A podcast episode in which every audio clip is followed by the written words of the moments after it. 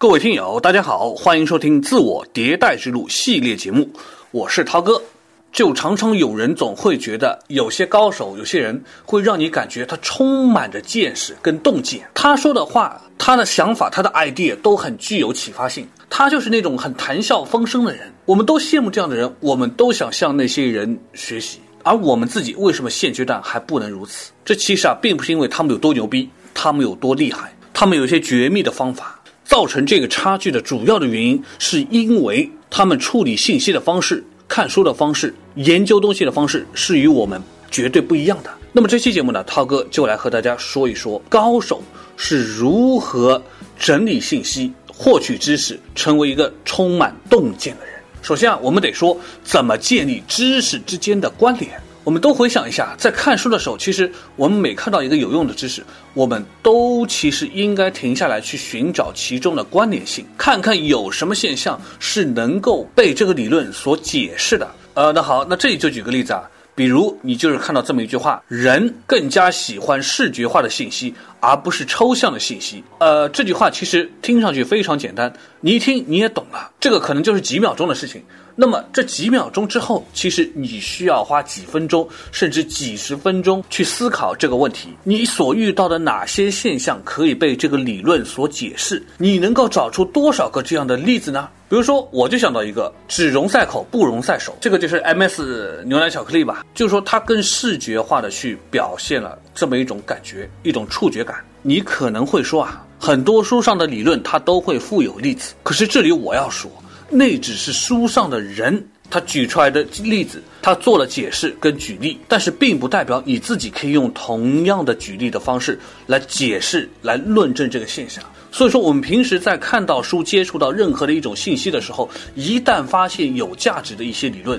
就总要问自己。有什么样的现象是可以解释这个理论的？你能不能找出三个五个来？之所以一定要这样做，是因为真正其实导致我们跟牛人之间的思维差距，其实就是知识深度的不同，不是知识的数量，而是知识与知识之间的相关联度。当你只有一个知识的时候，你增加一个知识，那就等于二。但是当你有一千个知识的时候，当你再接触一个新的知识的时候，可能你就增长了几十个知识，因为你懂得将知识相关联起来，这就是建立知识的关联性。第二个，呃，这里涛哥就得说啊，关于构思知识的用法，当接触到一个新的知识。我们不要光想着过去哪些现象可以被这个知识用来解释、举例，我们还必须要构思一个问题：这个知识是如何改变我的行为的？将来我又可以去怎么用到它？那为什么要做这进一步的思考呢？因为很多人的问题其实并不是缺乏知识，而是到了某一个时刻就想起来应该用什么样的知识，而这种提前性的假设的设想，就是将来我可能会用到这个知识来解决什么样的问题，那那就可以让我们形成一种自动触发的机制。到了某个问题真的出现需要去解决的时候，你就可以立马想到相应的知识。而与之相对应的呢，就在生活中观察任何一个细节，你都要将自己训练成将它和你所知道的理论相联系起来的那种能力。那呃，那这里呢，涛哥也举个例子哈，就像熟悉的司机，他开车遇到突发情况的时候，他是不用去思考要踩油门呐，还是拉手刹，啊还是紧急制动什么的。因为这些东西都已经成为了他自动触发的下意识，所以他很容易就能够做出下意识的反应。而你正需要把它成为一种下意识的做法跟操作的流程。当然，我们还说啊，还有第三层，那就是当前两步都做完之后，我们还得去思考，我们必须要探索事物背后的原因。所谓探索事物背后的原因，就是问一个 why 嘛。就是问自己为什么会这样，有什么的理论或者知识可以解释，还有哪些相似的事情也可以应用到这个事情当中去，这就是一个关联度，一个关联性。你当你会关联的时候，你就扩展了层次，你的面就扩展开来了。而这里涛哥就得说啊，实际上呢，这些所谓的知识架构的拓展跟延伸，包括关联，跟它的这个成长跟进步，是跟肌肉的增长原理是非常相似的。肌肉的增长其实就是需要大量的刻意练习来刺激肌肉纤维的增长，而洞察力呢，其实也是需要像肌肉一样，通过大量的思考、练习和探究来刺激我们这个大脑神经的增长。所以说啊，所有的知识其实都非常的简单，很多的知识你看一遍，你不需要解释，你也能明白他在说什么。但是难就难在你能不能执行，你能不能有一个好奇心，想办法把你所新学习到的东西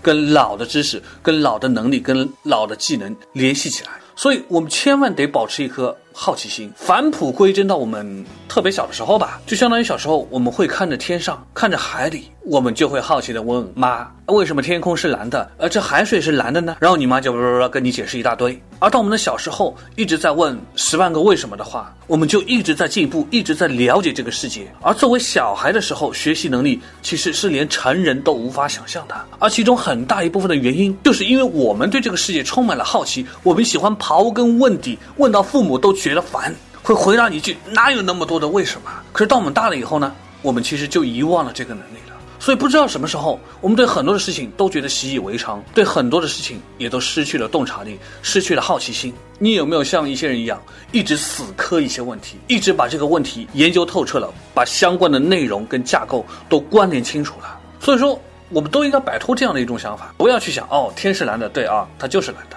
公司呃有这样的规章制度要我们这么做哦，对他就是这么做，或者说领导要我们做什么，哎，对，就这么做吧，反正他是领导，做错他负责任。如果你一直这么想的话，那么你就一直在失去你的洞察力，那你就永远超越不了你的领导，你就永远超越不了那些牛人高手，你永远就只能站在羡慕的份上继续生活着。所以说，让我们都从现在开始培养自己的洞察能力，用上刚刚说的三部曲，建立知识之间的联系，构思知识之间的用法。构思你所知道的理论和知识的用法，探索事物背后的原因。当你不断的在做，当你不断的在成长的时候，你就可以慢慢的成为一个充满洞见的人。当你回过头再去看的时候，原来你认为都是那些牛人的人，其实都不算什么了，因为你已经在不断的超越跟成长了。